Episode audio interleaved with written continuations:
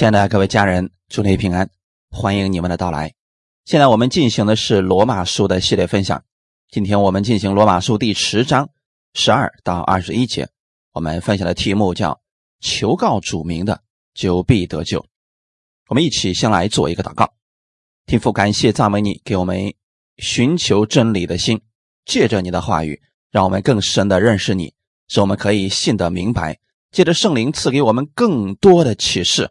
让我们知道如何在生活中使用你的话语，过得胜的生活。祝福来寻求你的每一个弟兄姊妹，把这段时间分别为圣，使我们都能明白你的话语，给我们带来帮助和力量。奉主耶稣基督的名祷告，阿门。弟兄姊妹，祝你平安。我们分享的题目是：求告主名的，就必得救。先来读一下。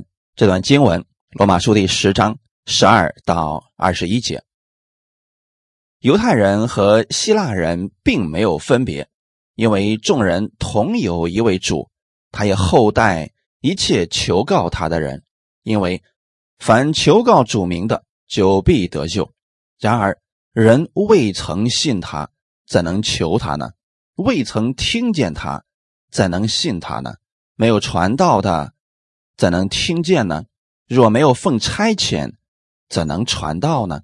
如经上所记，报福音、传喜信的人，他们的教宗何等佳美！只是人没有都听从福音，因为以赛亚说：“主啊，我们所传的有谁信呢？”可见信道是从听道来的，听道是从基督的话来的。但我说，人没有听见吗？诚然听见了，他们的声音传遍天下，他们的言语传到地极。我再说，以色列人不知道吗？先有摩西说：“我要用那不成子民的惹动你们的愤恨，我要用那无知的民触动你们的怒气。”又有以赛亚放胆说：“没有寻找我的，我叫他们遇见；没有访问我的，我向他们显现。”至于以色列人，他说：“我整天伸手招呼那悖逆顶嘴的百姓。福音不仅仅是给以色列人的，更是给所有世人的。神爱世人的那个心，我们都看见了。他爱世上的每一个人，他的爱不限于某个国家，是给全人类的。神愿意每个人都得救。”所有人都可以与他建立美好的关系。我们在神的眼里边都是他所创造的。虽然人犯了罪，与神隔绝了，但神愿意把他的救恩向我们显明。只要你接受了耶稣基督，就成为了神的儿女。相信耶稣的义就是你的义，你就是义人了。除此之外。并无拯救，不接受耶稣的人都在定罪之下。不管是犹太人也好，外邦人也好，都可以靠着耶稣基督的名得救。彼得被圣灵充满之后，开口说：“我真看出神是不偏待人的。原来那各国中敬畏主行义的人，都为主所悦纳。”意思是，不仅仅是以色列人，只要是各国中愿意敬畏神的。神都悦纳他，都给他们机会得救。神厚待一切求告他的人。圣经上很多次告诉我们，耶和华耶和华是满有恩典和怜悯的神，不轻易发怒，并有丰盛的慈爱和诚实。各样的美善恩典充满在他里面，他是如此的丰富，各样的恩赐也在他里面。各样全备的赏赐，也是从他里面发出来的。不少人信主多年都不确定自己是否得救。他说：“这个事情哪敢说呀？只有神说了算。我正在努力进天国呢。这么多年了，他还在努力进天国，更不敢去求那丰盛的祝福了。知道天国里有很多祝福，各样恩赐都在基督里的。”可是不确定自己是否在里面，这又如何敢向神求呢？首先，你要确定自己是得救的人。怎么样确定呢？神对一切求告他的人供应是充足的，神的恩典无可限量。知道自己得救还不够，因为神要把他丰盛的祝福、各样的恩赐都要赐给你。你可以在世上过丰盛的生活，这是神要供应给我们的。圣经中多次告诉我们，我们借着爱子的血得蒙救赎，过犯得以赦免，乃是照他丰富的恩典。为什么人会觉得自己还没有进天国呢？是因为觉得自己的行为还不够好，还在努力的改变自己的行为，觉得自己的行为差不多了，就能进去了。但圣经上说的是，我们进入神的国，靠的不是自己的行为。而是靠着基督的血，我们得蒙救赎。我们的神必照他荣耀的丰富，在基督耶稣里，使你们一切所需用的都充足。神爱每一个人，不愿意有一个人灭亡，他愿意人人都得救。神应许给每一个人救恩，只要人愿意求告主名。约珥书二章三节。凡求告主名的，就必得救。不管是谁，在哪里，或者生活在什么样环境，不过这个人过去做过什么，神都乐意拯救他们。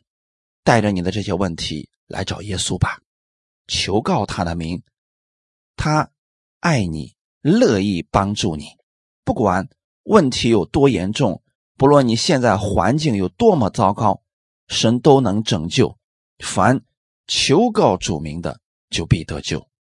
求告主名在这里有一个意思是，相信耶稣基督能拯救他。有个前提是，如果人不信他，又如何会求他呢？一个人求告耶稣是已经相信了，就算他嘴上可能不承认，实际上已经信了。为别人祷告的时候啊，只有一个条件，只要他愿意接受，就可以为他祷告。就算他现在还没有做绝志祷告，但他愿意求告主名，他就会看到神的大能。作为基督徒，如果有人告诉你某个山上求签算命的特别准，你要不要去试试呢？有人说，不管他说的有多么的准，我也不会相信。你不相信的时候，就不会去做这样的事情，也不会去试试到底灵不灵。但是，如果你听了别人的话，相信了，就会有相信的行为，就会到那个地方试试看。其实啊，他的心里边已经信了这个人所说的话。你相信的是什么？呼求的是哪位主呢？要知道，他是宇宙的主宰，是唯一的真神，真的可以帮助你。耶稣是上帝差派到这世上来的。两千年前，在十字架上已经为你的罪付出了代价，流出宝血，洗净了你所有的罪。因此，神愿意接纳你，愿意垂听你的祷告。我们为别人祷告，一定要告诉他：如果你相信我们这位主，我们可以为你祷告，不是我们的能力，而是我们所信的这位主，他能帮助你。一定要正确的引导别人，不然。别人会觉得是我们的能力，我们要告诉别人这是基督的能力。凡求告他的，都必得救。得救不仅仅是指生命的得救，也是指生活当中各个方面都有神丰盛的祝福。求告主名，是愿意自己放手，不再靠自己的努力，让耶稣引导我们的生命。约翰一书第四章里边说：“凡认耶稣为神儿子的。”神就住在他里面，他也住在神里面。十四节到十五节，然而人未曾信他，怎能求他呢？未曾听见他，怎能信他呢？没有传道的，怎能听见呢？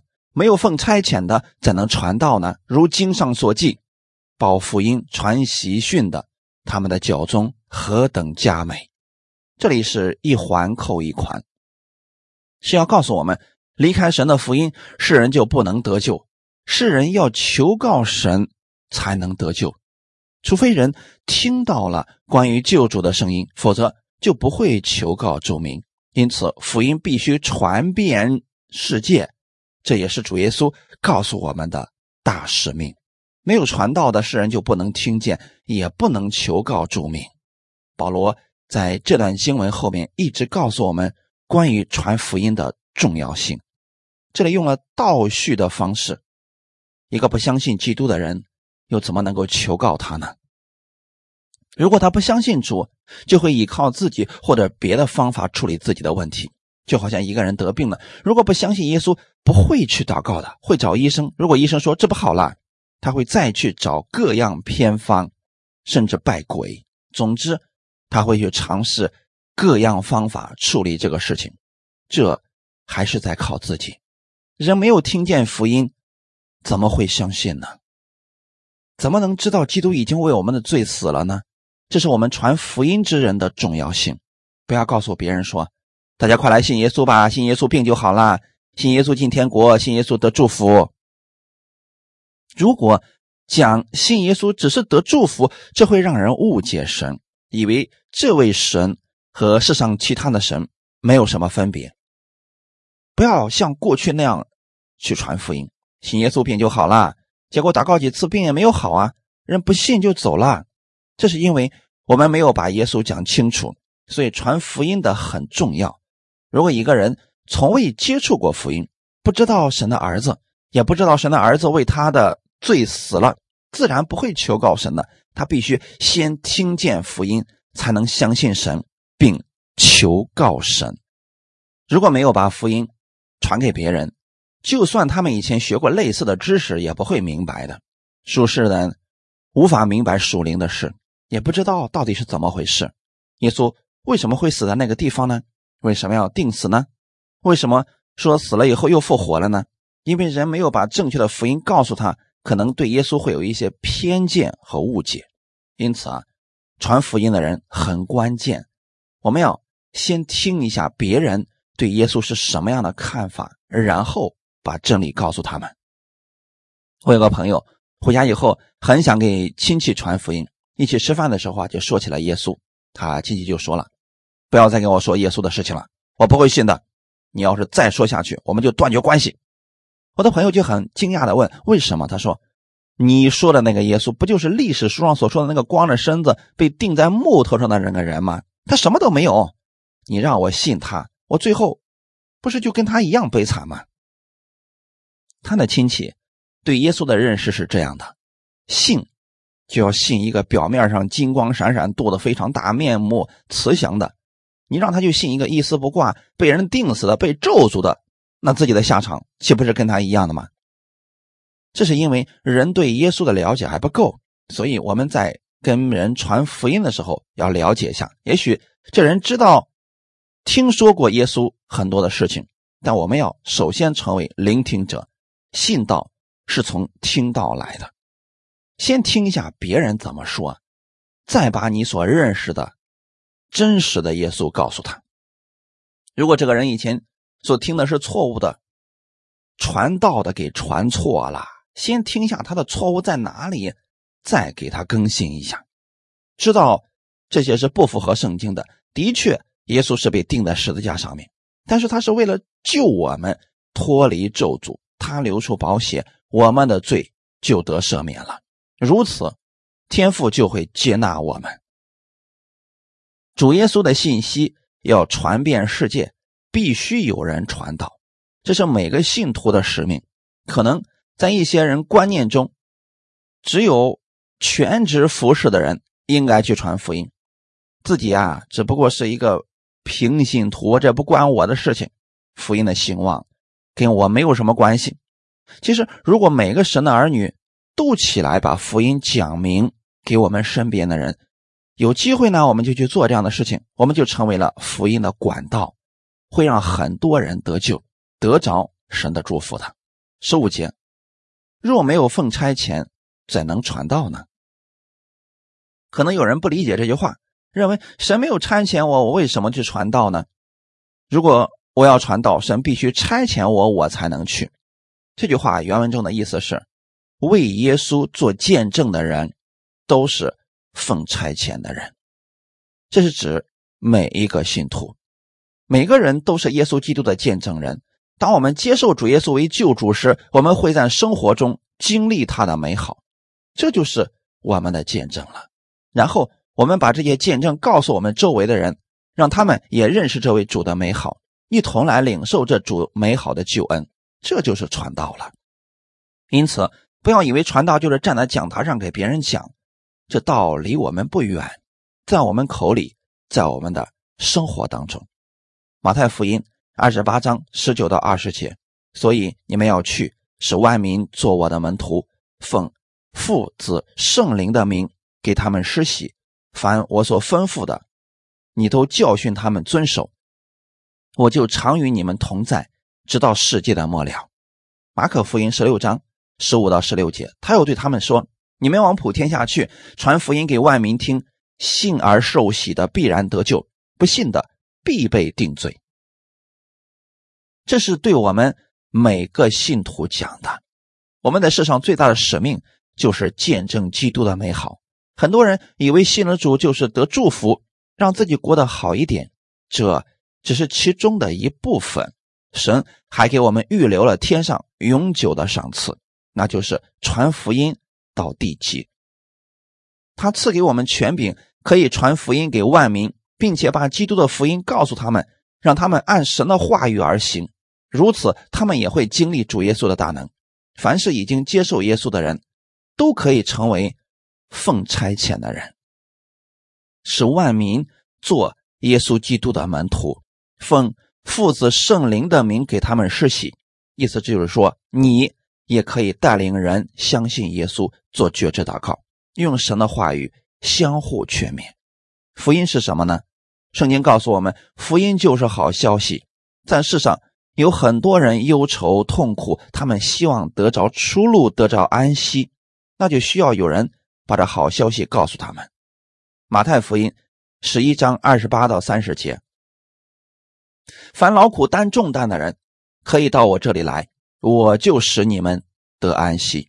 我心里柔和谦卑，你们当负我的恶，学我的样式，这样你们心里就必得享安息。因为我的恶是容易的，我的担子是轻省的。劳苦担重担的人，可以指心里的负担很大，很多的忧愁问题，也可以指人生中迷茫的人。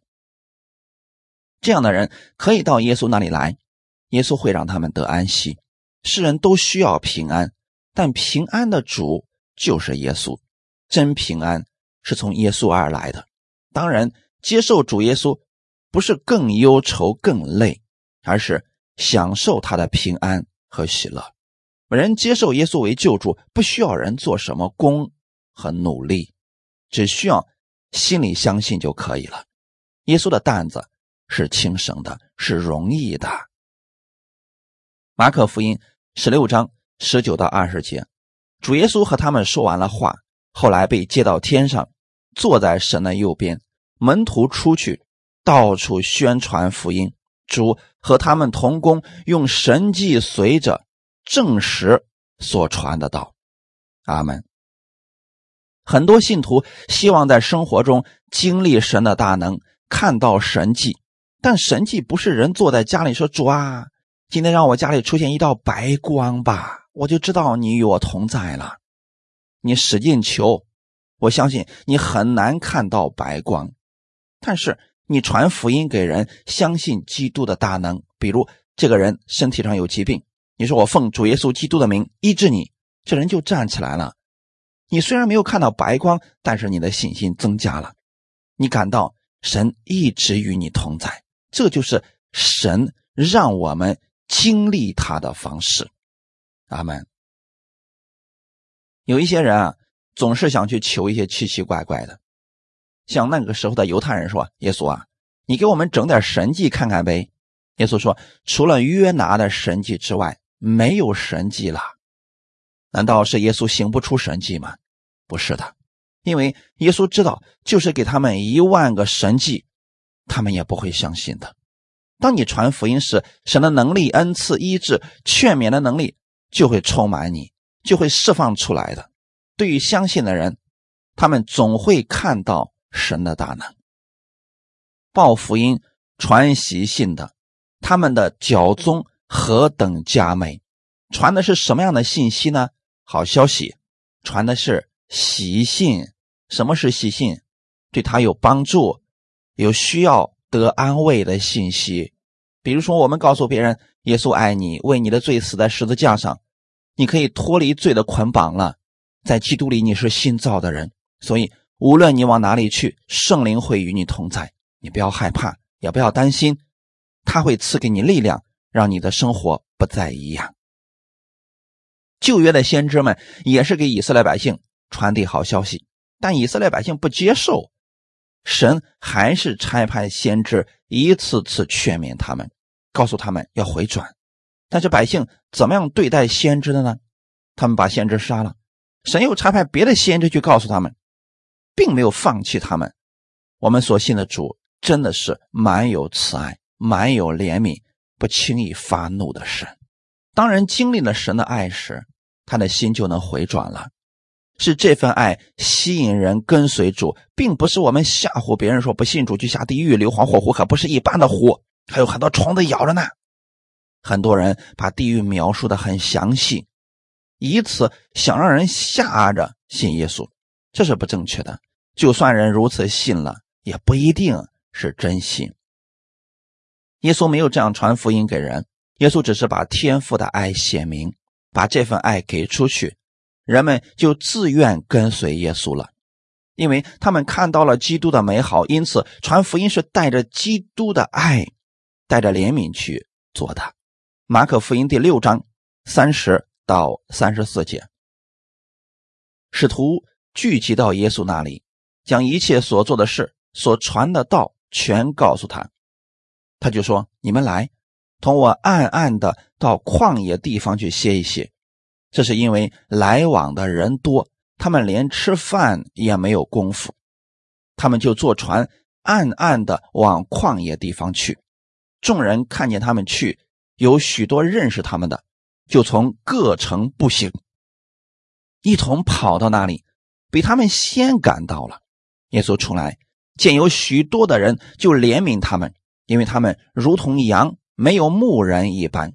于是开口教训他们许多道理。当时耶稣传福音给以色列人，百姓们的心得了安慰。耶稣的施工非常多，有时候也很累，他们想去旷野找地方歇歇，因为跟随他们的人实在是太多了。为什么会如此呢？因为耶稣把天父的爱彰显出来了。若是我们传福音也能像耶稣一样，情况也应当是一样的。可惜啊，太多人传福音加上了自己的想法，结果让福音失去了吸引力。耶稣离开了人群，本来是想歇歇的，可是百姓们一路跟随。耶稣看见这么多的人，就怜悯他们，也不顾自己的身体。是否劳累了？开口教训他们许多道理，这就是福音本身的大能。因此，我们要相信福音本身就是神的大能，能救一切相信的人。耶稣总是给人带来释放的信息，总是给人带来自由，所以人们才愿意靠近他。让人惧怕的是律法。当摩西抱着两块法板从山上下来时，百姓很害怕。